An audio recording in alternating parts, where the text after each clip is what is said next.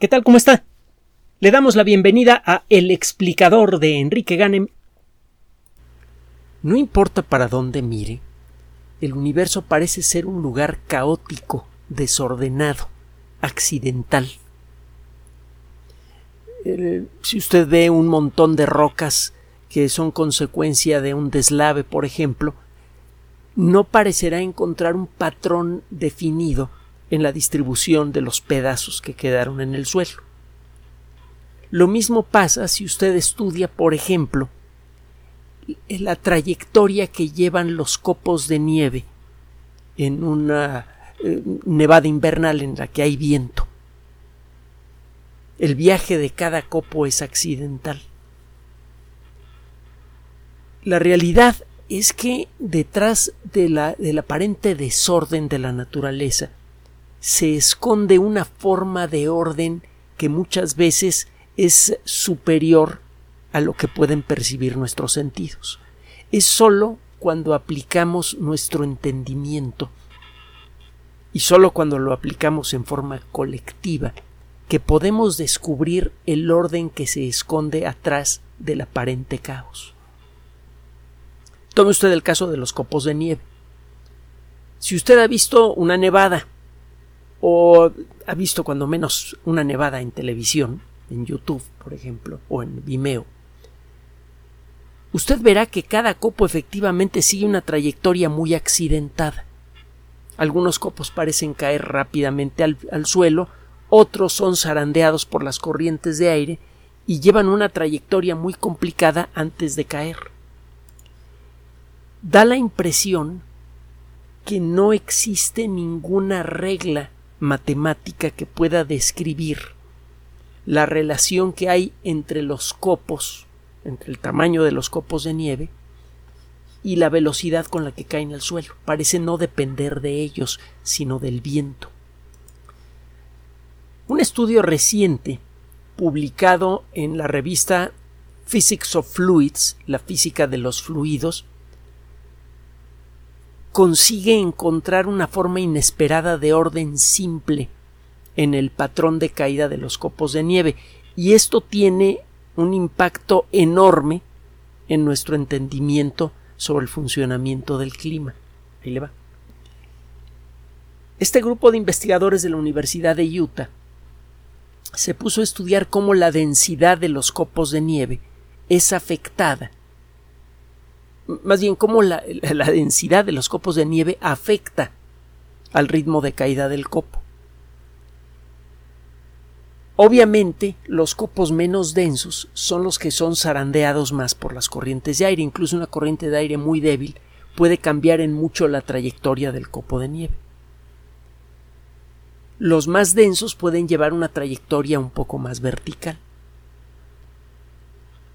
Usted podría imaginar que para describir en términos precisos cuál es el ritmo de caída de copos de nieve durante una tormenta o una nevada, necesitaría usted por fuerza conocer detalles finos sobre la velocidad del viento, cómo va variando el viento momento a momento y en qué lugares, y con base en eso usted podría crear un modelo matemático escandalosamente complicado para tratar de anticipar cuál va a ser el ritmo de caídas de copo de nieve por centímetro cuadrado en el suelo. Suena lógico. Basta con una corriente de aire muy tenue para que los copos viajen a veces hasta kilómetros enteros antes de tocar el suelo. Y el viento es, eh, es algo que puede cambiar muy rápidamente y de manera muy local. A veces basta con moverse unos cuantos metros para experimentar condiciones de viento muy diferentes. Entonces, para poder estimar el ritmo de caída por centímetro cuadrado de copos de nieve, parece que necesitaríamos de la ayuda de todas las supercomputadoras del mundo, trabajando a máxima capacidad, para crear un modelo que pudiera medio aproximarse a lo necesario para describir la caída de copos de nieve. Y resulta que no este grupo de investigadores encontró que existe un patrón estadístico universal que describe la caída de nieve. Este patrón eh, sigue un modelo matemático que se conoce como lagrangiano. Este nombre recuerda a una de las personas más talentosas en el mundo en la historia de las matemáticas, al que se le deben muchos modelos numéricos, muchas técnicas que han permitido el desarrollo de la computación y del Internet en el mundo moderno y que han tenido un impacto muy importante en el desarrollo de otras tecnologías a lo largo de la historia. Eh, José Luis de Lagrange eh, presentó en 1760 un eh, trabajo en el que explora la forma en la que funcionan los modelos mecánicos, los modelos en donde tiene usted objetos que actúan bajo la influencia de fuerzas.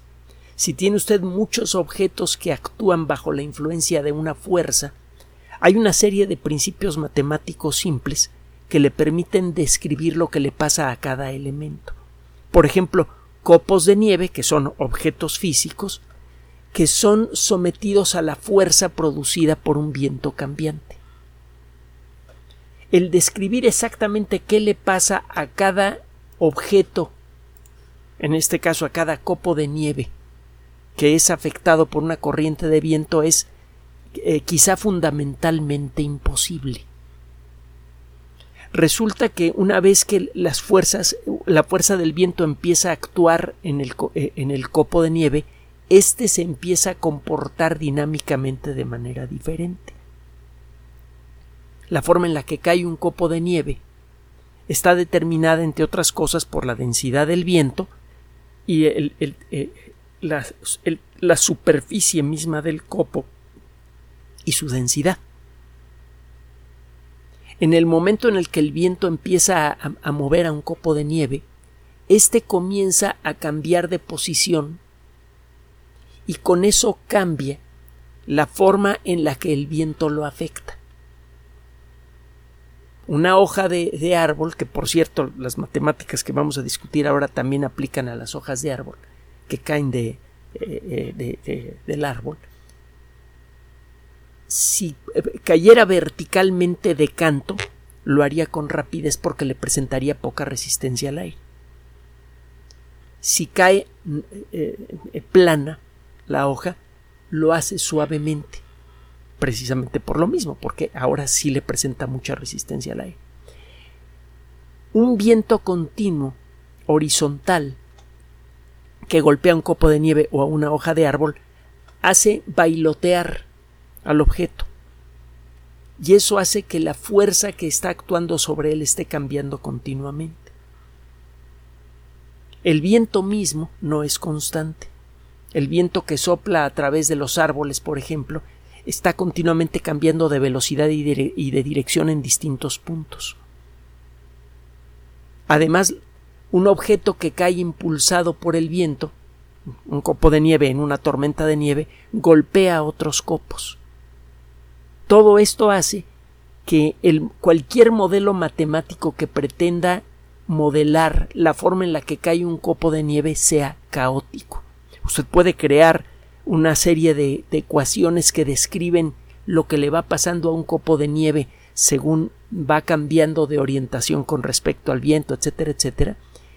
Luego toma usted un copo de nieve, lo deja caer en un ambiente con viento más o menos controlado y en donde hay otros copos, y aún así no va a poder predecir en dónde va a caer ni cuánto tiempo le va a tomar su viaje. Aunque tenga ecuaciones que describen un fenómeno natural, esas ecuaciones no le permiten predecir el destino de un sistema físico real de manera eh, precisa.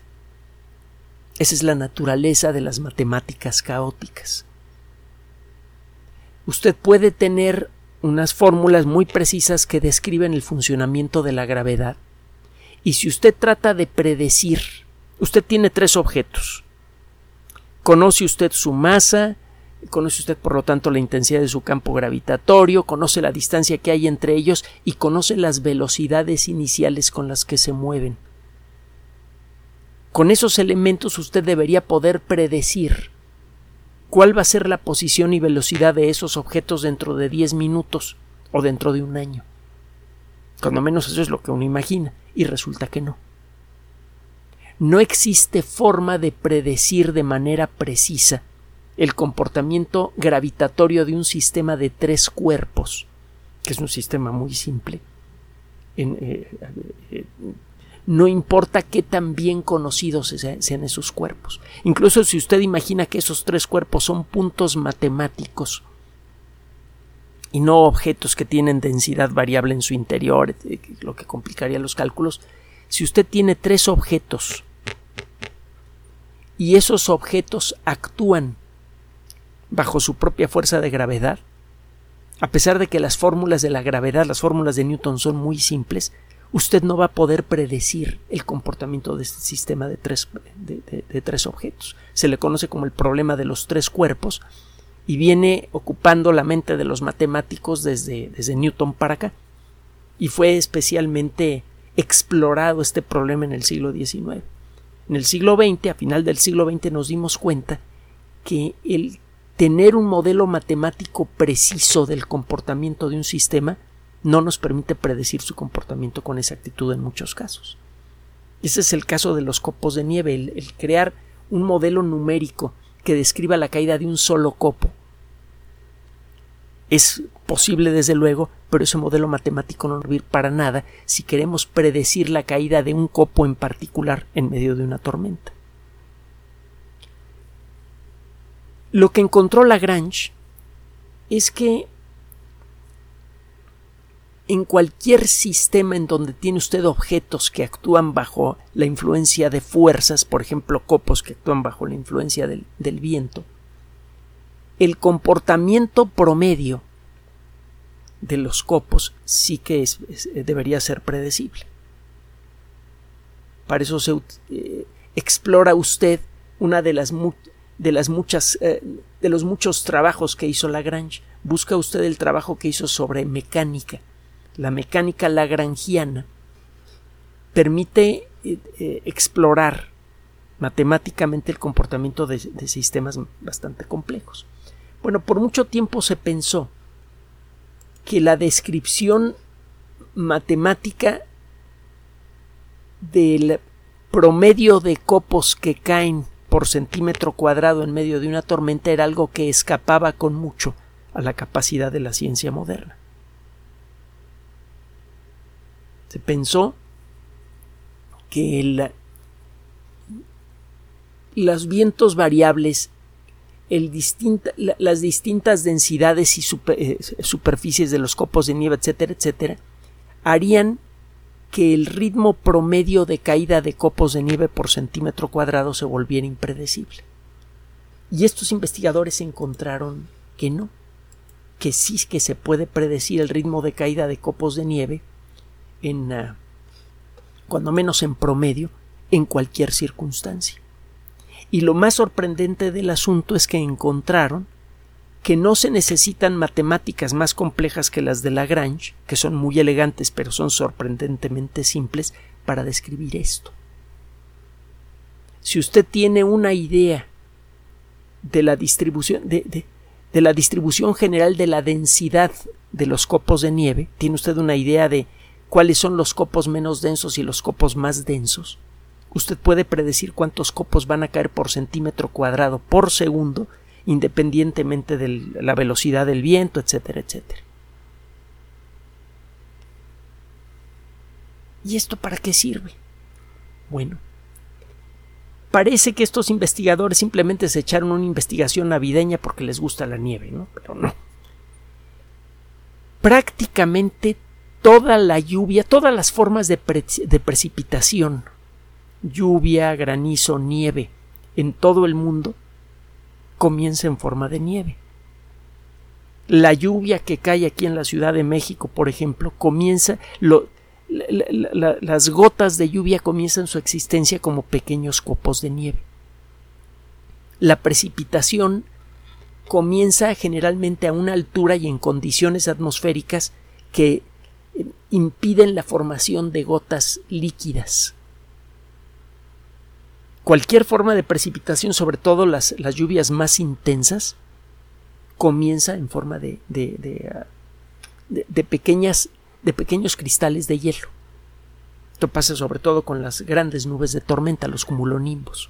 La precipitación empieza, es decir, comienzan a, a juntarse microgotitas de agua para formar gotas visibles, aún en una zona de la nube en donde hay corrientes muy fuertes que arrastran a esas gotitas en formación a gran altura en donde se congelan. Es entonces cuando empiezan a caer y si las circunstancias son apropiadas empiezan a pegar unas gotitas congeladas con otras y forman granizo. Y cuando no, cada cristalito de hielo, cada copo de nieve se derrite en forma más o menos individual y forma una gota. Y eso es lo que llega al piso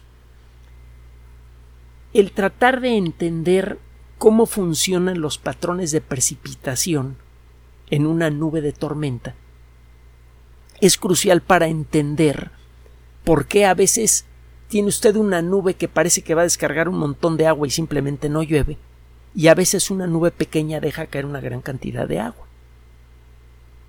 Si usted quiere entender bien el fenómeno de la lluvia, tiene que entender bien, entre otras cosas, cuál es la trayectoria que siguen los copos de nieve que se forman a gran altura y que eventualmente se derriten para formar lluvia. Si usted tiene un, eh, un, mecanismo matemático que le permita entender mejor qué es lo que le pasa a esos copos de nieve en su caída, puede crear mejores modelos que describan la precipitación y no solamente eso, la formación misma de las nubes. Si usted entiende qué le pasa al agua atmosférica que es atrapada por una corriente de aire que va ascendiendo poco a poco, usted puede entender cómo es que se forman las nubes. Y las nubes tienen un papel fundamental en el control del clima. Las nubes, vistas desde, desde lo alto, son siempre blancas, reflejan una gran cantidad de la luz que viene del sol en la medida en la que aparecen más nubes en la atmósfera terrestre, aumenta también la reflectividad de, la atmósfera y eso hace que llegue menos calor del Sol a la superficie. Hemos comentado en, eh, en otras ocasiones que un factor importante de calentamiento global antropogénico, de un calentamiento global que sí producimos nosotros, involucra la destrucción de árboles en tierra firme y la afectación al, fitoplancton, a la parte mm, entre comillas vegetal del plancton, estos organismos, el plancton y los árboles, emiten sustancias que facilitan la formación de, eh, pequeñas gotitas de agua.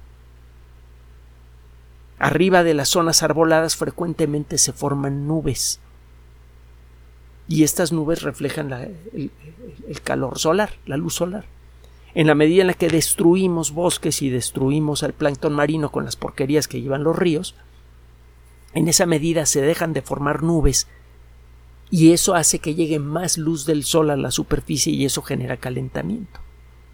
Es una forma de calentamiento global que no se arregla con carritos eléctricos. Bueno,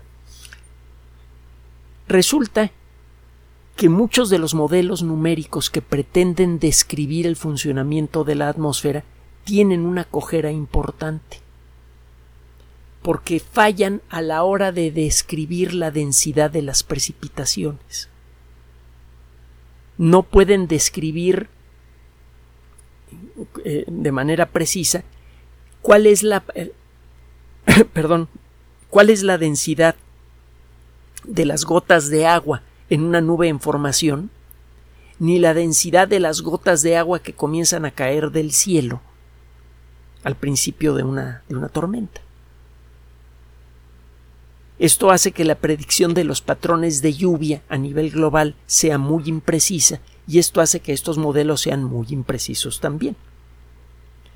Este trabajo revela que para poder describir bien la trayectoria de las gotas de agua, estén congeladas o no, en una nube caótica, todo lo que se necesita es apelar a una herramienta estadística que fue creada en el siglo XVIII.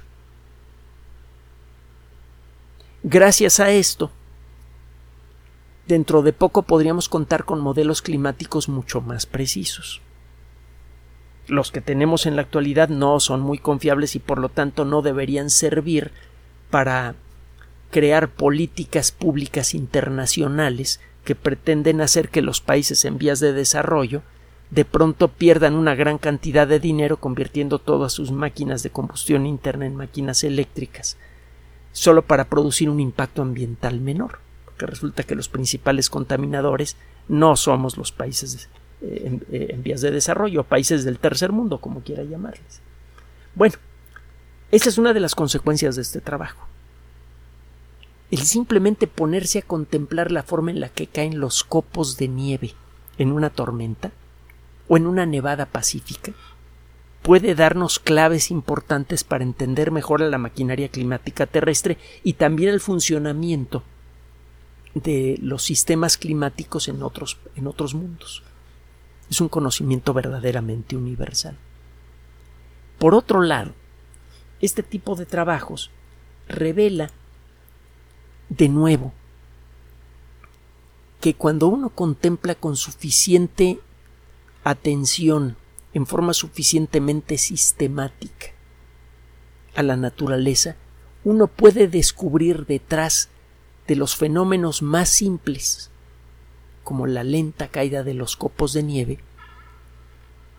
principios básicos de orden que escapaban a nuestra atención.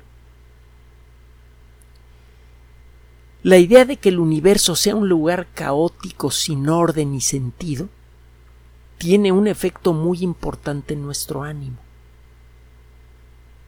Desde, desde que existe la civilización, prácticamente todas las sociedades han buscado la existencia de un orden detrás del aparente caos en el universo. Se han buscado una explicación lógica para las, circunstancias siempre cambiantes y a menudo difíciles y hasta terribles que rodean a, la vida humana. En el camino hemos inventado mitologías sobre las cuales fundamentamos la estructura de nuestras sociedades. Todavía en la actualidad, los principios que gobiernan, que orientan la estructura de las leyes máximas de, distintos países tienen que ver con esas mitologías. Simplemente lea con cuidado el preámbulo de muchas de esas leyes, de las constituciones de muchos países, por ejemplo, para que se dé cuenta que todavía es, muchas leyes son inspiradas en este deseo de encontrar un orden natural a las cosas del mundo de un mundo aparentemente desordenado. En la Grecia antigua, cuando todavía no existía una diferencia clara entre las matemáticas y la geometría, algunas personas creyeron distinguir por primera vez patrones ordenados detrás del aparente caos de la naturaleza. Entre otras personas destaca Pitágoras. Él identificó por primera vez la existencia de una relación numérica simple entre las notas de un arpa. Aquellas notas que pueden sonar bien juntas siempre están separadas. Eh, las características del sonido de las cuerdas de un arpa que suenan bien cuando las tañe usted al mismo tiempo respetan una relación matemática simple. Este descubrimiento fue profundamente conmovedor. Se encontró que detrás del orden matemático en la vibración de las cuerdas de un arpa se esconde una experiencia estética muy poderosa. Este quizá fue el principio de una perspectiva que ha ido creciendo con el paso de los años y que desgraciadamente muchas veces solo es accesible a personas que tienen paciencia con la ciencia de los números. El orden básico de la naturaleza puede ser expresado con ideas matemáticas. Y esas ideas están asociadas con el concepto de belleza. Con el paso de los años, los pensadores griegos, inspirados en buena medida por el descubrimiento de Pitágoras, empezaron a buscar metáforas que pudieran asociar el orden de las cosas del mundo con la belleza fundamental de la naturaleza, con una belleza que trasciende a la condición humana. Si usted busca la historia de del concepto de Pitágoras verá que inspiró a personajes como Platón, Aristóteles, mucha de la, de la filosofía que nació en la antigua Grecia está asociada con el concepto de orden y con el concepto de belleza. Orden y belleza son lo mismo. Pasan los años y eh, empezamos a estudiar el cielo y empezó a quedar claro que en el aparentemente caótico movimiento de los planetas y de los otros objetos celestes se escondía una forma superior de orden. Fue entonces cuando comenzó a hablarse del concepto de la música de las esferas.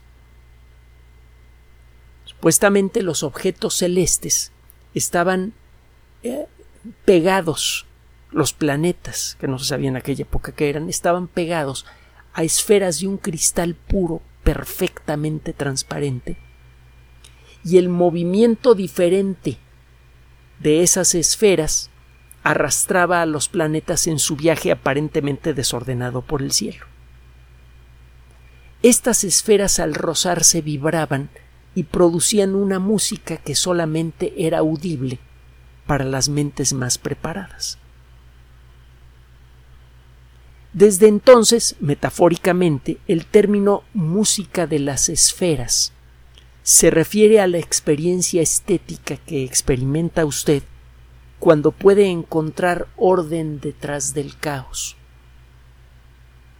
El aparente desorden del, mundo moderno, y eso lo sabemos gracias al trabajo desarrollado sobre todo en el último cuarto del siglo pasado, el aparentemente desorden del mundo que encontramos en cada rincón, en realidad esconde una forma superior de orden que solamente puede ser apreciado por la gente que tiene paciencia por explorar las matemáticas de la teoría del caos.